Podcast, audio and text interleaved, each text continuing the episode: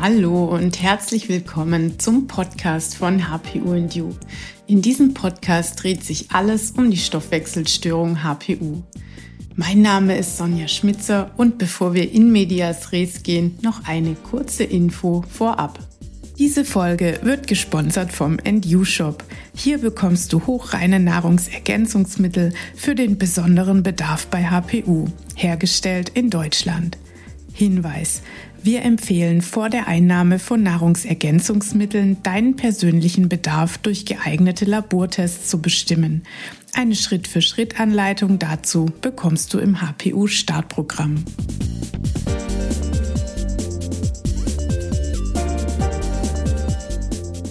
Hallo Miriam und herzlich willkommen im HPU New Podcast. Ich freue mich riesig, dass du heute bei mir bist. Ähm, ich freue mich, dass du deine Geschichte mit uns teilen möchtest. Ich kenne sie schon. Ich kenne dich nämlich vom HPU Startprogramm und ja, ähm, schieß gerne mal los, Mirjam. Stell dich vielleicht am besten kurz vor. Hi Sonja ähm, und hallo an alle, die zuhören. Ich freue mich auch ganz, ganz doll, hier zu Gast sein zu dürfen und meine Geschichte zu teilen. Und ich bin Miriam und ich bin jetzt fast mit meinem Studium fertig. Ja, ich weiß gar nicht so richtig, was ich, also es ist immer so schwierig, sich selber in so kurz ein paar Worten zu beschreiben. Äh, deswegen fange ich vielleicht erstmal so am Anfang an. Bei meiner Geschichte, sage ich mal, geht's ganz schön weit zurück. Also ich glaube, ich bin so einer dieser Fälle, die die HPU ganz schön früh schon gespürt hat. Ich weiß nicht, also wobei ich glaube, eigentlich spüren ja viele das früh, aber ich sag mal so, ich habe sie recht früh entdeckt für mein Alter, weil viele das ja erst so später erfahren, nachdem sie dann über Jahre und Jahre und Jahre damit rumlaufen. Und bei mir war es dann einerseits ja eigentlich ein Glück, dass ich sozusagen jetzt mit, ich glaube mit 24 habe ich es dann rausgefunden, mhm. ähm, dass ich HPU habe. Und äh, bei mir hat es so ein bisschen so angefangen, dass ich als Teenie, sag ich mal, oder auch schon früher eigentlich immer so ein bisschen ängstlicheres Kind war, obwohl ich gleichzeitig auch ein sehr, sehr frohes Gemüt immer so hatte. Aber dann so mit dem Teenie-Alter kam dann immer mehr diese Ängste durch und dieses, irgendwie bin ich schwächer als die anderen, irgendwie können die anderen immer mehr schaffen als ich. Und beziehungsweise und dann kam, kam damit natürlich auch sehr, sehr viel Angst. Und bei mir war es sozusagen dann immer so, dass ich größtenteils eigentlich immer gedacht habe, mit meiner Psyche ist irgendwas nicht okay, weil ich halt ganz viele Panikattacken hatte und ganz viele Ängste. Und ähm, ich glaube, die Erfahrung hast du ja auch gemacht, hm, Sonja. Genau. Genau. Und äh, das war auf jeden Fall gar nicht schön. Und ich habe mich halt immer gefragt, so was ist falsch gelaufen bei mir, dass alle meine Freunde irgendwie so ein unbeschwertes Leben, sag ich mal, führen können und bei mir mir schlägt alles auf den Magen und ich habe irgendwie, mir ist andauernd schlecht, auch in der Schule muss ich dann irgendwie öfter nach Hause oder ich, teilweise konnte ich nicht in die Schule gehen und so weiter. Und dann haben meine Lehrer die super Idee gehabt, mir eine Testpflicht aufzuhetzen. Oh je. äh, und ich war natürlich selber so, ich weiß selber nicht, was mit mir los ist. Und äh, alle Ärzte sagen, ja, das ist halt Teenie sein und Ängste und gehe mal zur Therapie. habe alle möglichen Therapien gemacht, mir hat irgendwie nichts so richtig geholfen oder zumindest nicht nachhaltig und langfristig. Dann war es halt immer so ein bisschen so ein Auf und Ab zwischen so, ja, bessere Phasen, schlechtere Phasen. Aber ich hatte grundsätzlich immer das Gefühl, dass meine ganzen körperlichen Symptome daher kamen, dass ich also dass irgendwas mit der Psyche nicht okay ist. Und deswegen habe ich eigentlich auch nie so richtig daran gedacht, dass ich eine physische Ursache für diese ganzen Sachen haben könnte. Mhm. Wobei ganz oft ja, also zumindest habe ich gehört, dass viele das halt andersrum erleben, also dass sie erst denken, irgendwas ist mit meinem Körper nicht richtig und dann zur Psyche gehen, aber bei mir war es irgendwie total umgekehrt und ich habe das wirklich bis vor ein paar Jahren gedacht, dass ich ja, dass das mit meiner eigentlich nur meine Psyche ist und dass ich nur genug daran arbeiten muss und das genug irgendwie therapieren muss, genug meditieren muss und so, damit es alles weggeht. Hat es was mit der Reihenfolge zu tun? Also hattest du erst die psychischen Beschwerden und dann die körperlichen? Das ist eine sehr gute Frage, weil ich weiß es ehrlich gesagt nicht so richtig. Also ich glaube, es kam, für mich war, war glaube ich, die psychische Komponente einfach eindeutiger. Mhm dass eben, wenn man so chronische Beschwerden hat, dann denkt man sich halt so, ja, okay, und dann äh, das mit dem Magen hängt ja einfach nur mit der, mit der Angst zusammen. So, wenn, mhm. wenn man eine Panikattacke hat, dann wird einem halt schlecht. Oder wenn man vor was Angst hat, dann hat man halt irgendwie so ein bisschen Magenschmerzen oder was auch immer. Mhm. Und, und weil ich halt so viel Angst habe, kriege ich halt auch nicht so viel hin wie die anderen und so. Und äh, das war, glaube ich, bei mir so ein bisschen dieses Hauptsymptom. Und ich glaube, ich habe dann auch einfach lange überhaupt nicht so da habe ich letztens auch drüber nachgedacht, dass ich richtig lange einfach überhaupt nicht daran gedacht habe, dass ich diese körperlichen Symptome, dass die auch einfach von einem anderen Grund her rühren mhm. können. Und mir ist auch erst, ist auch ehrlich gesagt, erst aufgefallen, was ich total absurd finde, als ich dein Buch gelesen habe, was heißt, warum bin ich so müde? Ne? Und dann habe ich immer gedacht, ja, aber ich bin ja gar nicht so müde und ich bin ja gar nicht so erschöpft. Das ist ja gar nicht so mein Hauptsymptom. Aber jetzt so mittlerweile erkenne ich mich da so krass drin wieder, dass ich voll erschöpft bin. Aber davor habe ich es halt einfach als normal angesehen mm. bei mir. Also ich mm. habe es gar nicht mehr re registriert, dass ich voll erschöpft bin und dass ich einfach weniger Energie habe als die anderen, weil ich irgendwie immer gedacht habe, ja, das ist halt, weil, also ich habe es noch nicht mal so mm. registriert als Erschöpfung. Mm. Weil es halt einfach jeden Tag so war, oder? Mhm. Ja, es war dann einfach genau. Normalzustand. Und du dachtest, wahrscheinlich geht es jedem so. Genau, hm. voll. Also ich habe halt immer gedacht, die anderen reißen sich vielleicht einfach mehr zusammen oder die anderen haben irgendwie da eine bessere Art mit umzugehen oder so, aber ich kann das halt irgendwie nicht und ähm, habe mich dann halt irgendwie immer so ein bisschen gefühlt, als müsste ich einfach noch mehr daran arbeiten und noch mehr irgendwie meine Psyche in den Griff kriegen, weil ja auch jeder Therapeut einem sagt, wir machen dich jetzt wieder heile. Mhm. Ne? so, du musst anders sein, als mhm. du bist. und ähm, genau, das hat mir halt immer, ja, immer so ein bisschen das Gefühl gegeben, dass irgendwas falsch mit mir ist. Aber ich muss, ja, kleiner Spoiler, diese ganze Geschichte hat mich einfach so viel mehr wirklich zu mir gebracht, weil ich einfach dadurch gelernt habe, dass so viele Leute einem irgendwie dann sagen, du musst es so machen oder du bist so und es ist deswegen so und so oder deine Psyche ist halt nicht okay, dass ich irgendwann gelernt habe, so zu unterscheiden, okay, wenn die sowas sagen, ist das wirklich das, was ich fühle und habe halt immer mehr so einen gelernt, so ein Vertrauen in mich zu entwickeln ähm, und habe angefangen, so ganz viele Entspannungssachen zu machen und irgendwelche äh, Yoga und Meditation, habe so voll angefangen in dieser, ich sag mal so, Self-Help-Bubble, so mhm. habe ich voll so meinen Sinn gefunden und so und habe dann irgendwie,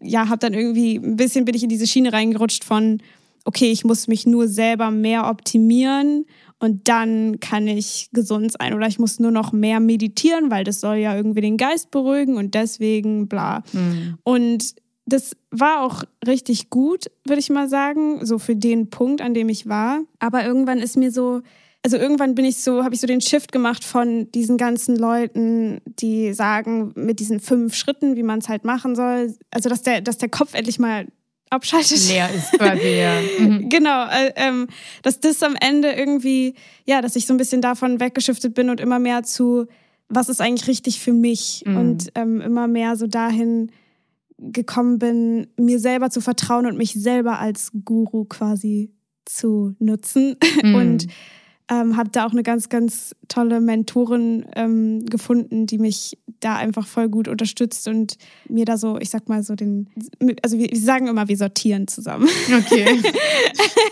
also ja. einfach, wenn irgendwas im Leben passiert und dann sortiert man das erstmal so ein bisschen und kommt dann wieder so ein bisschen mehr in den eigenen Frieden, sage ich mal, rein. Und ich habe halt das Gefühl, dass die ganze HPU-Geschichte, wo ich das ja noch nicht mal wusste so lange, dass diese ganzen Sachen mir einfach diesen einen, diese eine Säule von der HPU-Therapie, dieses Entspannung und Stress rausnehmen und so, dass das so ein bisschen das ist, was mich überhaupt über Wasser gehalten hat. Weil ich habe so das Gefühl, jeder HPUler, der das oder die das noch nicht wusste, hat so eine so eine eigene Strategie entwickelt, mhm. ähm, wie man überhaupt damit umgehen kann. Weil wenn man eben so ein Leben ohne Pause lebt, dann kommt man ja auch irgendwie überhaupt nicht mehr klar. Und ich glaube, das war so ein bisschen meine Strategie. Was war da deine Strategie? Ich glaube, ich war äh, die Weglass-Diät-Künstlerin. Ah. ich habe ständig irgendwas anderes weggelassen. Ich dachte immer, ich find's, ich find's, ich finde das eine Ding, was yeah. mich so krank macht. Yeah. Und dachte ich, na gut, ich mache mal Gluten und dann mal dies und das und jenes. Und dann dachte ja. ich, hm, ist jetzt besser? Ach nee, leider doch nicht. Naja, gut, dann war es das nicht. Ja. Und ähm, oft, wenn ich dann bei meinen Eltern zu Besuch war, dann hieß es immer, na, was, was dürfen wir denn heute kochen und was nicht, mhm. Weil es eben einfach auch ständig rotierend war. Ja, da hast du ja. auch völlig recht, hast du sehr schön beobachtet und formuliert. Irgendwie muss man sich ja Anker schaffen. Also wenn ja. es einem halt rundum nicht gut geht ähm, und man immer wieder gesagt bekommt, ja, du hast eigentlich nichts, reiß dich halt mal mhm. zusammen dann muss man ja eigene Strategien entwickeln und die ja. sind natürlich bei jedem ein bisschen anders. Ja. Und äh, Mirjam, was hat denn bei dir dann den, den Wendepunkt quasi gebracht? Wie bist du denn zur HPU gekommen?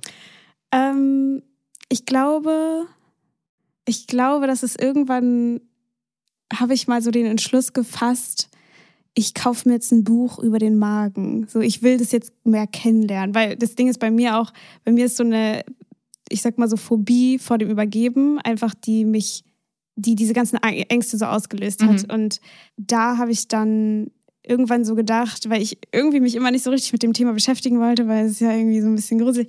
Und dann habe ich irgendwann gedacht, okay, ich kaufe mir jetzt ein Buch über, über den Magen und ähm, verstehe dieses Organ jetzt endlich mal. Also ich will wissen, was da eigentlich passiert und bin dann, habe dann ein Buch gefunden, das heißt Ein Lob auf die Magensäure. Mhm. Und das habe ich dann gelesen. Dann stand da, ja, äh, das Problem ist halt oft, dass man nicht zu viel Magensäure hat, sondern zu wenig. Und ganz viele Ärzte sehen das halt irgendwie anders. Und ähm, und das war so das erste Buch, was ich über ganzheitliche Gesundheit gelesen habe. Ich wusste überhaupt noch nicht, dass das überhaupt existiert. Deswegen finde ich es auch voll lustig, dass du gesagt hast, du warst die Diät-Weglass-Künstlerin, weil für mich kam das Thema Ernährung noch nicht mal in den Sinn, dass das irgendeinen mhm. äh, Einfluss okay. darauf hat. Mhm. Also ich habe äh, irgendwie immer gedacht, diese ganzen Symptome ähm, kommen von meinem Kopf. Mhm.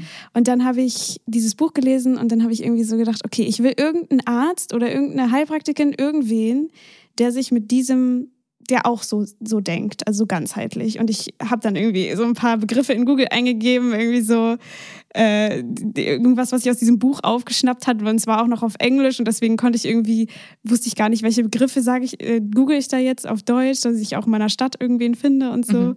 Und dann bin ich halt tatsächlich auf die Seite von Julie Basic gestoßen. Mhm die ist ja auch bei Instagram und so. Und dann mhm. habe ich ihr geschrieben und hatte halt das auch bei ihr gelesen und so, dass sie da irgendwie, ja, auch so irgendwie Sachen hat. Oder war das, ich, irgendwie habe ich den HPU-Kongress auch noch gefunden. Ich glaube, es war alles irgendwie so zeitgleich. Mhm. Ich kann das gar nicht mehr so richtig sagen. Aber dann habe ich halt bei ihr dann angefangen und sie hat dann mit mir einen HPU-Test gemacht, weil ich jetzt auch diesen HPU-Kongress geguckt und gedacht, wow, da, da, passt aber ganz schön viel auf mich. Mhm. Und irgendwie einerseits war ich dann so, oh, ich hoffe irgendwie, ich habe das nicht. Und irgendwie habe ich auch gedacht, ich hoffe, ich habe das.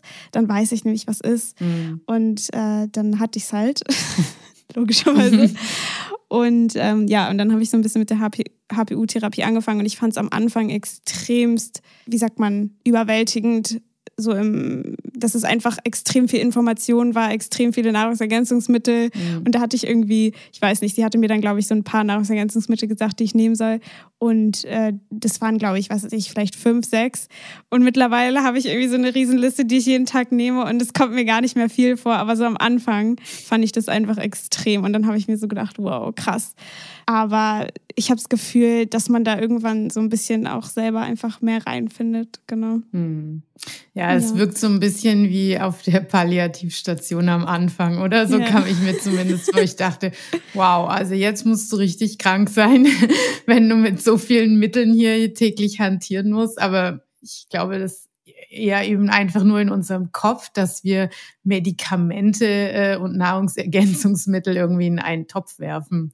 Das mhm. sind ja eigentlich zwei grundverschiedene Dinge. Ja, ich fand es halt einfach so, ja, ich hatte halt irgendwie auch immer so Angst vor Nebenwirkungen und irgendwie bringt es auch was und bla. Und dann nimmst du das ja am Anfang alles und das, die Symptome bleiben einfach genau gleich. Und ich dachte mir echt so teilweise, wow, mache ich hier wirklich das Richtige? Mm. ich weiß ja nicht. Irgendwie geht es mir überhaupt nicht besser. Und dann irgendwie auch noch die Ernährungsumstellung. Und dann habe ich plötzlich irgendwie so ganz viele Sachen, so wie Käse, was ich voll geliebt habe, einfach gar nicht mehr gegessen und glutenfrei oder hauptsächlich, also ich habe, ich konnte irgendwie auf so ein, zwei Sachen nicht so richtig verzichten, aber ganz, ganz selten Gluten und irgendwie dieses mit dem Zucker und so. Aber ich habe es auch richtig, richtig konsequent umgesetzt, weil ich war so richtig, okay, ich habe jetzt was. Mhm jetzt kann ich endlich irgendwas verändern und habe es so durchgezogen. Und mittlerweile bin ich zum Glück an dem Punkt, wo ich wieder ein bisschen mehr Sachen essen kann ja.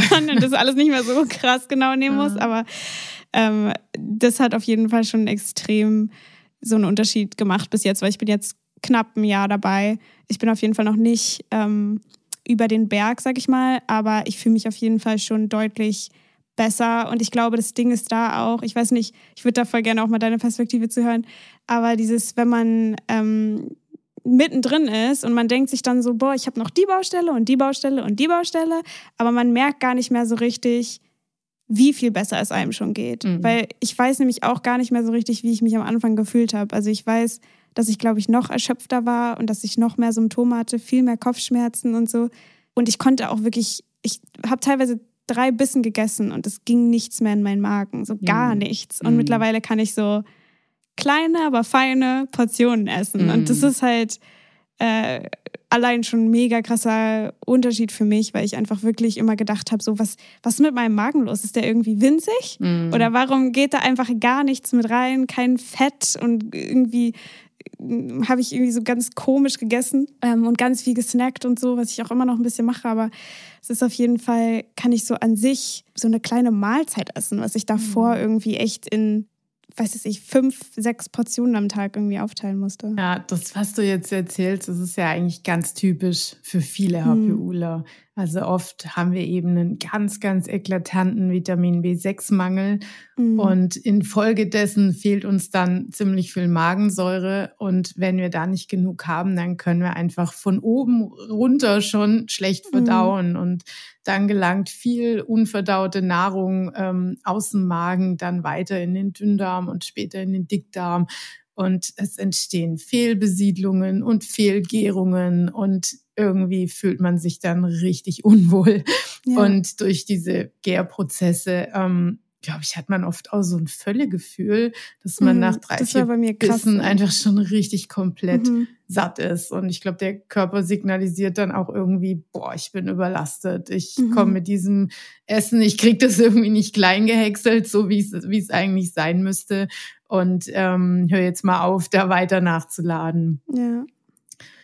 Ja, und ähm, auch, ja, was du vorhin meintest, dieses, dieses äh, schwammige Gefühl, ähm, ich glaube, das ist, das ist eben auch ganz typisch ähm, für HPUler, dass sie einfach gar nicht so richtig wissen, wann ist es eigentlich besser geworden. Ähm, ja. Weil es halt oft schleichend, das sind schleichende Prozesse. Also ich habe jetzt schon sehr, sehr viele HPUler auf ihrem Weg begleitet und ich habe ganz selten mal jemanden dabei, der wirklich sagt, wow, äh, innerhalb von vier Wochen ging es mir von mm. richtig mies super gut. Ja. Das gibt es, aber es gibt es sehr selten. Und bei allen anderen und bei mir auch war es einfach so, ähm, dass es viele, viele Monate gedauert hat und man während des Prozesses eigentlich gar nicht so richtig Tag für Tag merkt, hm, irgendwie geht's mir besser. Es ist hm. mal ein Tag besser, dann ist es wieder zwei irgendwie hm. mies, dann ja. kommt mal wieder ein guter und wenn man dann aber sich mal die Zeit nimmt und es aufschreibt, dann sieht man eben häufig, Mensch, vor drei Monaten, ähm, da musste ich mich vielleicht vormittags immer noch mal hinlegen, dass ich überhaupt durch den Tag gekommen bin und jetzt schaffe ich das ohne oder ich muss es muss mich vielleicht nicht mehr jeden Tag hinlegen. Ich habe jetzt gute mhm. und weniger gute Tage oder ich kann mein Lebensmittelspektrum wieder erweitern und so weiter. Ja. Deshalb ist, glaube ich, ein ganz guter Tipp für unsere Zuhörer, ähm, einfach mal so eine Art Symptomtagebuch zu führen. Das muss man gar nicht jeden Tag machen.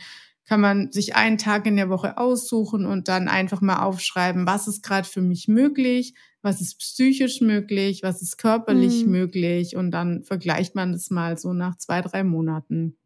Voll. Ja, was für mich auch immer so eine riesige, ich sag mal, Herausforderung war und auch teilweise immer noch ist, ist damit klarzukommen, dass ähm, durch diese HPU-Geschichte also ich habe persönlich hab immer so einen extremen Drang, so ich will leben und ich will erleben und ich will zurückgeben und ich will erschaffen und ich will Sachen ja, machen. Ja klar, ja, wie alt ja, genau, bist du? Und, ja. und, ähm, und das finde ich halt irgendwie, damit finde ich es immer echt ein bisschen schwierig, um, umzugehen mit diesem, dass man sich so ausgebremst fühlt von dieser HPU. Und ich habe auch mit der, ähm, ich war ja in der Start, äh, Start genau, HPU-Startprogramm. Äh, ähm, und wir haben da jetzt auch so eine kleine WhatsApp-Gruppe und da haben wir halt auch so ein bisschen darüber gesprochen, dass es einfach, oder das war, glaube ich, einfach mit einer aus der, aus der Gruppe, aber mhm. egal, darüber, dass, was sich so krass anfühlt, ist dieses so ausgebremst zu sein. Mhm. Und, ähm, und ich persönlich habe halt einfach das Gefühl, dass hätte ich, hätte ich nicht angefangen, mich mit diesen inneren Sachen ähm, also mit diesem liebevoll mit sich selber sein und was will ich wirklich und nicht, was will die Gesellschaft, dass ich mache. Oder ähm, weil gerade bei dieser HPU kann man ja eben nicht, passt man eben einfach nicht in dieses Bild, was die Gesellschaft gerne von einem will, wenn man, ich werde jetzt 25 und der Staat sagt, geh mal arbeiten. Mhm. und, ähm, und da ist halt, und das ist halt genauso das Ding. Und da, da habe ich halt so das Gefühl, dadurch, dass ich mich damit so viel auseinandergesetzt habe und dann auch angefangen habe, ich habe dann, als diese ganze Angst und so noch so voll doll war, das war 2018, habe ich in meinem äh, Podcast angefangen und habe da dann über so Angstbewältigung gesprochen und so weiter und habe das so ein bisschen als Outlet benutzt, die Sachen, die ich gelernt habe, so weiterzugeben. Und es hat sich dann immer mehr so entwickelt in, wie man immer mehr Frieden sozusagen in sich selber, durch sich selber findet. Und ich habe das Gefühl, dass hätte ich diese ganze diesen, wäre ich diesen ganzen Weg nicht so gegangen, zu dem ich irgendwie gezwungen war, weil ich war immer so, okay, ich kann nichts machen, ich kann irgendwie, ich liege hier die ganze Zeit im Bett oder mir geht's irgendwie nicht gut oder ich habe einfach nicht, ich kann einfach nicht so viel jetzt irgendwie reisen gehen oder so viel Stress und Party mhm. machen und sonst was. Was kann ich dann machen? Und ähm, das war irgendwie immer so die, also allein dieses Szenario schreit ja, geh nach innen. Mhm. und, ähm, und das würde ich, glaube ich, auch voll gerne irgendwie allen so ein bisschen mitgeben, ist, dass diese, das ist ja auch ein Teil der HPU-Therapie, würde ich sagen, ähm, dieses sich selber kennenzulernen und was will ich eigentlich wirklich und liebevoll mit sich zu sein und so, dass das so, so wichtig ist, weil wenn man das so immer mehr versteht, was brauche ich eigentlich und was entspricht mir und was kann mir gespart bleiben, so was brauche ich mhm. nicht im Leben, mhm. ähm, dann wird man darin auch immer sicherer und äh, dann ist es alles nicht mehr so ein Problem. Dann, wenn einem jemand komisch kommt und sagt, irgendwie jetzt mach doch mal und so, dann hat man, dann nimmt man das nicht so persönlich oder so, oder ist nicht mehr so, oh Gott, ich bin so schlecht und, uh, mm. und so. Mhm. Natürlich, klar hat man Selbstzweifel, will ich überhaupt nicht anzweifeln oder so, aber ich finde, dass es einfach dadurch so ein bisschen machbarer wird und weil ich weiß halt, wie schwer das sein kann, wenn man da so drinne ist und man fühlt sich wie gefangen im eigenen Körper und man will einfach nur raus und machen mm. und das Leben erleben und die Zeit rennt weg und so. Aber am Ende geht es halt dann irgendwie trotzdem, also ist ja die wahre Freiheit so, können wir in allen möglichen Lebensumständen, in denen wir eben sind, weil das Leben wird ja immer irgendwelche Sachen mit uns machen, ja. ob wir da eben wieder Frieden finden. Und ich habe das Gefühl, dass das einfach so ein Muskel ist, den wir irgendwie trainieren können, ähm, der uns da ganz viel Halt und Sicherheit geben kann. Das hast mhm. du sehr, sehr schön gesagt. Magst du noch sagen, wie dein Podcast heißt, wo man da mal reinhören kann? Äh, mein Podcast heißt Peaceful Self Project. Ähm, ich wollte ihn jetzt aber auch umbenennen, deswegen weiß ich nicht, wenn die Folge rauskommt, vielleicht heißt er dann schon anders. Ich will ihn nämlich The Home Within nennen. Schön. Mhm. und äh, genau, und da, da spreche ich ganz viel über diese Themen und ähm, leite auch Meditationen an und solche Sachen. Genau. Sehr schön. Ja. Du bist ja dann zu mir ins HPU-Startprogramm genau, gekommen. Ja. Ähm, warum eigentlich? genau, ich habe nämlich, ich glaube, das ist auch so sehr, also ich weiß nicht, ob das so ein HPU-Ding ist, aber dieses, dass man es gerne verstehen will. Und ich habe diese ganzen Sachen, ich habe dein Buch gelesen und ich habe ja auch mit meiner Ernährungsberaterin viel darüber gelesen, aber irgendwie hatte ich immer so das Gefühl, ich habe, ich will das selber verstehen, weil ich habe das ja jetzt und anscheinend ja das Leben lang, weiß man ja nicht so genau, aber mhm. ähm, ich wollte auf jeden Fall dafür gewappnet sein, dass ich selber schauen kann, welche Stellschrauben kann ich einstellen und dass ich auch nicht ewig dann irgendwie auf meine Ernährungsberaterin oder irgendwelche Ärzte sozusagen angewiesen bin. Äh, vor allem jetzt auch in diesem Gesundheitssystem, in dem eben HPU gar nicht irgendwie bezuschusst wird oder sonst was, ja. ähm, habe ich dann eben gedacht, ich will ich will lernen, mir selbst zu helfen und ich will diese ganzen Zusammenhänge verstehen und ich will einfach diese ganze Geschichte, was mit meinem Körper passiert, immer, also noch tiefer verstehen, damit ich nicht einfach nur blind irgendwelche Sachen einnehme oder was die anderen halt irgendwie sagen und so, sondern mhm. dass ich selber das für mich entscheiden kann und auch meinen Körper besser die Signale deuten kann und solche Sachen. Und deswegen habe ich dann gedacht, dass das einfach total viel Sinn machen würde. Und vor allem, was ich einfach immer extrem schätze, ist diese äh, Community, also dass man zusammen, also dass man eine Gruppe hat, mit der man das lernt, weil ich habe ja auch so eine Ausbildung zum Inner Voice Facilitator gemacht, also so Intuition, also Intuitionscoach, sage ich mal, wie man mhm. so seine eigene Intuition spüren kann. Und da habe ich halt in dieser Ausbildung, es war auch online, aber da habe ich halt so viele tolle Menschen kennengelernt, mit denen ich immer noch viel spreche und total gut befreundet bin und die halt voll sozusagen diesen Teil von mir extrem gut verstehen und diese Lebensweise. Und jetzt durch die HPU-Gruppe, wie gesagt, wir haben jetzt auch so eine WhatsApp-Gruppe. Mhm, ähm, süß, ja. Genau. ähm, können wir uns einfach alle auch so bei WhatsApp schreiben, so, hey Leute, was, was habt ihr für Erfahrungen? Wir haben jetzt irgendwie letztens viel über Eisen geredet und so. Was habt ihr da für Erfahrungen und so weiter? Und äh, da kann man sich einfach so schön unterstützen und einfach auch Leute kennenzulernen. Wie gesagt, habe ich letztens mit dieser einen Freundin auch darüber gesprochen, wie das, ähm, also sie hat halt mit Migräne extrem viel zu tun gehabt und sie meinte dann, dass sie irgendwie einen Sommer lang einfach wirklich nur im Bett lag und äh, nichts machen konnte. Und das sind halt so Sachen, in meinem normalen Umfeld versteht das halt niemand. Also keiner hat das jemals erlebt. Und deswegen finde ich halt, ähm, ist das so, sind es die beiden Sachen, also einerseits, dass man es so im, im Kern versteht, diese HPU, und zweitens eben die Community und die Leute, die man dadurch kennenlernt. Und wenn man sich dann darum kümmert, was ich auf jeden Fall empfehlen würde für alle, die dieses Programm machen, dass man da, und wir haben jetzt auch immer so monatlich so kleine Meetings noch und so.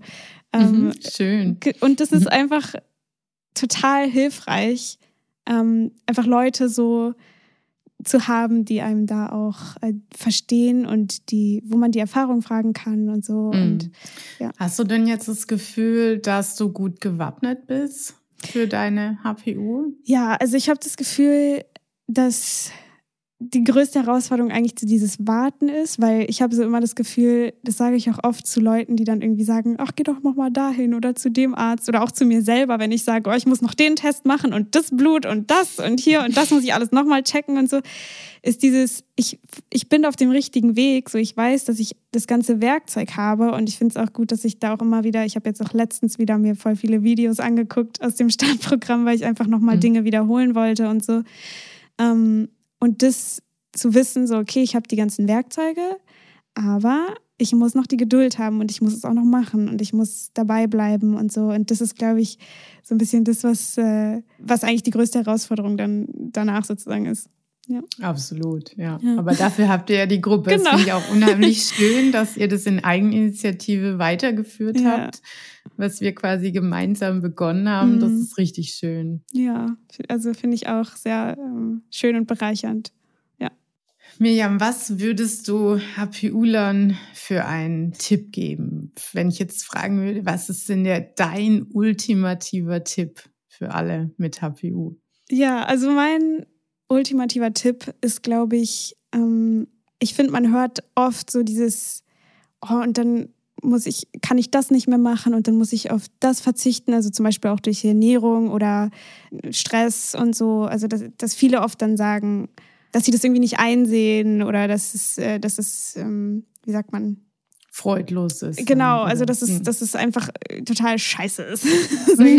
dieses ganze Verzichten und so weiter. Und ich kann, ich kann das extrem gut verstehen, aber ich habe das Gefühl, dass das ganz, ganz, ganz viel mit Selbstliebe zu tun hat und Respekt vor einem selber. Dass wenn man jetzt sagt, okay, ich habe diesen HPU-Test gemacht, ähm, ich weiß jetzt, wie ich das machen kann, dass, dass der Punkt nicht ist, dass es irgendwie einem was wegnimmt, sondern dass es darum geht, wenn ich wirklich, wenn ich mir wirklich selber wichtig bin, wenn mir mein Leben wichtig ist, wenn mir mein Wohlbefinden wichtig ist, dann setze ich das um und dann mache ich das auch. Und ich glaube, da ist eben auch der Punkt, ich kann jetzt eben nicht sagen, ja, okay, dann mach's einfach, sondern der Punkt ist eben, wenn ich diese Gedanken habe, oh nee, das würde mir jetzt den ganzen Spaß aus dem Leben verderben, mhm. dann sich vielleicht mal diese Beziehung, die man zu sich selber hat, anzuschauen, weil ich habe das Gefühl, dieser Gedanke ist so eine krasse Selbstsabotage, die, mhm. ähm, die einfach da, daherkommt, dass man ähm, ja, dass, dass irgendwo sozusagen diese Beziehung zu einem selber nicht, nicht vollkommen liebevoll ist. Und das ist natürlich auch eine Reise. Wie gesagt, mhm. da habe ich einen ganzen Podcast drüber gemacht.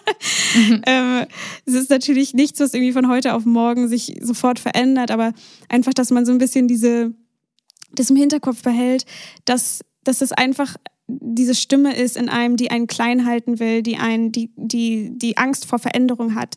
Und dass man sich darum auch kümmern darf, also um diesen Teil, der irgendwie Angst davor hat, vor der Veränderung, weil ganz oft ist dieses, dieser Widerstand in einem einfach irgendeine Angst vor was. Und da reinzugehen und zu gucken, okay, was, was passiert da eigentlich mit mir, wenn ich mir dann doch irgendwie ein Riesenstück Torte reinziehe oder irgendwie mm, doch irgendwie Käse weiter esse und so. Das heißt ja nicht, dass man es nie wieder essen kann, sondern mhm. jetzt gerade für den Anfang, das einfach vielleicht mal umzusetzen und gleichzeitig aber auch und vor allem dann im Nachhinein auch, wenn man diese, diese Anfangsphase der HPU-Therapie hinter sich gebracht hat, auch auf sich selber lernen zu hören und auf den Körper lernen zu hören, weil ich glaube, da, es gibt so viele Meinungen in dieser ganzheitlichen Gesundheitsbranche, finde ich. Und man kann da einmal durch, äh, durch Instagram scrollen und alle sagen irgendwas anderes.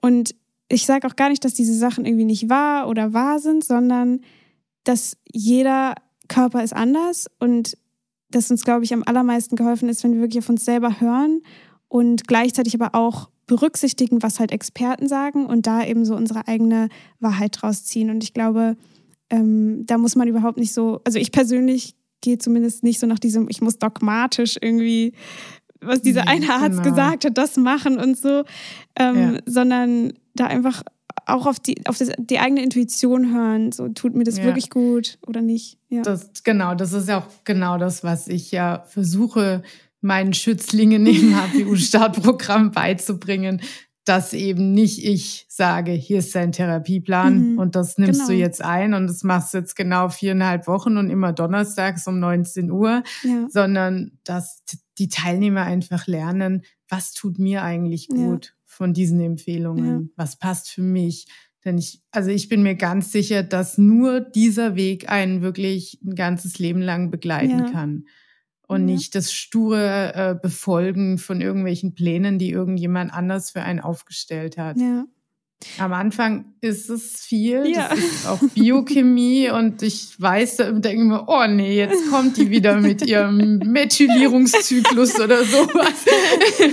Genau. ähm, aber ich glaube, am Ende ähm, haben alle dann irgendwie eine Ahnung davon, was das ist und können das einordnen und können einfach ja auch einschätzen, welche Laborwerte brauche ich denn in diesem Riesenangebot von Laborwerten. Da kann man sich ja arm messen. Genau, ja. Mhm. Ja, und ähm, ja, muss einfach beurteilen lernen, was, was brauche ich, was, worauf kann ich verzichten und was tut mir gut. Das, ja. das ist bei der Ernährung genauso wie bei Nahrungsergänzungsmitteln. Ja. Und ich wollte noch ähm, ergänzen zu dem, was du eben gesagt hast, dieser Verzicht, den machen wir ja am Anfang nur, weil jetzt mal bildlich gesprochen das Haus brennt. Ja. Ja, mhm. wenn jemand über viele Jahre eine HPU hat, ähm, die nicht erkannt oder nicht behandelt wird, dann brennt das Haus. Und so ein brennendes Haus, das kann ich nicht einfach wieder aufbauen. Ja. Da muss ich zuerst den Brand löschen. Mhm. Und diese Brandlöschung ist halt bei uns der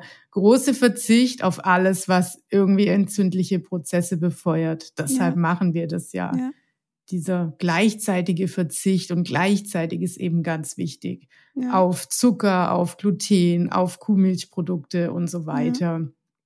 Und nicht, um uns irgendwie zu kasteien oder zu sagen, mhm. oh Gott, jetzt habe ich eine HPU, jetzt darf ich bis an mein Lebensende äh, kein Zucker mehr essen oder kein, kein Brot mehr. Nein, das ist überhaupt nicht so. Ja. Also ist, wenn man, wenn man über die Anfangshürde hinaus ist, dann kann man durchaus all diese Dinge, wenn man das möchte, wieder einführen. Manche sagen auch, das hat mir so gut getan, das will ich eigentlich gar nicht mehr in meinem Leben haben. Ja.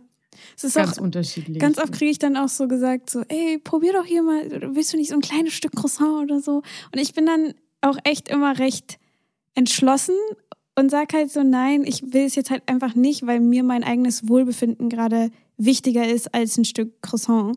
Und ich glaube, ja, ja wie gesagt, das hat halt, ja. ähm, und auch dieses, wenn man dann einmal ein bisschen, dann macht man da ein bisschen mm. und so. Also natürlich, da muss man, wie gesagt, da muss man auch wieder, wie man sich selber eben kennt. Wenn man damit klarkommt, hier und da mal ein kleines bisschen irgendwie dann okay.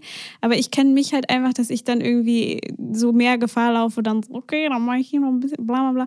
Ja, und da ist es halt auch wieder so dieses, bin ich liebevoll mit mir? Ist es gerade liebevoll, was ich mache? Oder nicht. Und auch ist es langfristig liebevoll. Da ist ja auch diese, wie du ja sagst, wenn das Haus brennt, ähm, mir hat es persönlich diese Ernährungsumstellung so einen extrem, also merke ich jetzt gerade, wenn ich darauf zurückschaue, so einen extremen Unterschied gebracht, auch zu der Beziehung, die ich zu Essen da, äh, habe. Also davor mhm. habe ich halt Essen immer als was wahrgenommen, was mir unangenehme Gefühle bringt. Also dass ich so krasses volle Gefühl oder dass mir übel wird oder dass ich es irgendwie nicht vertrage oder was auch immer. Und dann habe ich halt echt so sehr viel, also ich habe erst, glaube ich, so vegan gegessen, ein bisschen Kollagen und sowas, aber grundsätzlich halt, mm. äh, um es so zu beschreiben, und habe halt sehr viel Gemüse gegessen. Davor habe ich halt nicht so viel Gemüse gegessen und ich habe halt das Gefühl, dass ich habe alles super weich gekocht, super verträglich gekocht, irgendwie ganz viel Suppe gegessen und ganz viel so einfach gedünstetes Gemüse und so. Ist jetzt mm. auch nicht so die super fancyste Küche, aber, aber es hat mir einfach so gut getan, zu lernen, was ist eigentlich super leicht verträglich. Und dadurch habe ich dann so ein bisschen angefangen zu lernen, Essen als was zu sehen, was mich nährt, weil es ist auch was komplett anderes, wenn du einfach nur ein Brot auf dem Teller hast oder irgendwie so einen so Gemüse und es ist bunt mm. und es ist ähm, auch nicht irgendwie zu fettig oder zu krass gewürzt oder so, dass das dann irgendwie alles wieder aus der Balance gerät, sondern einfach ganz simpel und ganz einfach zu verdauen. Und das hat dann auch für mich persönlich, ähm, also mittlerweile freue ich mich irgendwie aufs Essen, weil es lecker schmeckt und ich mittlerweile auch so weiß, was ich gerne mag und was ich gut vertrage und was ich gerne koche. Und ich mache das auch immer ganz schnell. Ich koche jeden Tag frisch und es fühlt sich so gut an Mhm. Und da bin ich auch extrem dankbar für, weil davor wäre ich, also mit, ohne die HPU zu kennen, wäre ich, glaube ich, überhaupt nicht darauf gekommen, dass die Ernährung so einen Unterschied machen kann.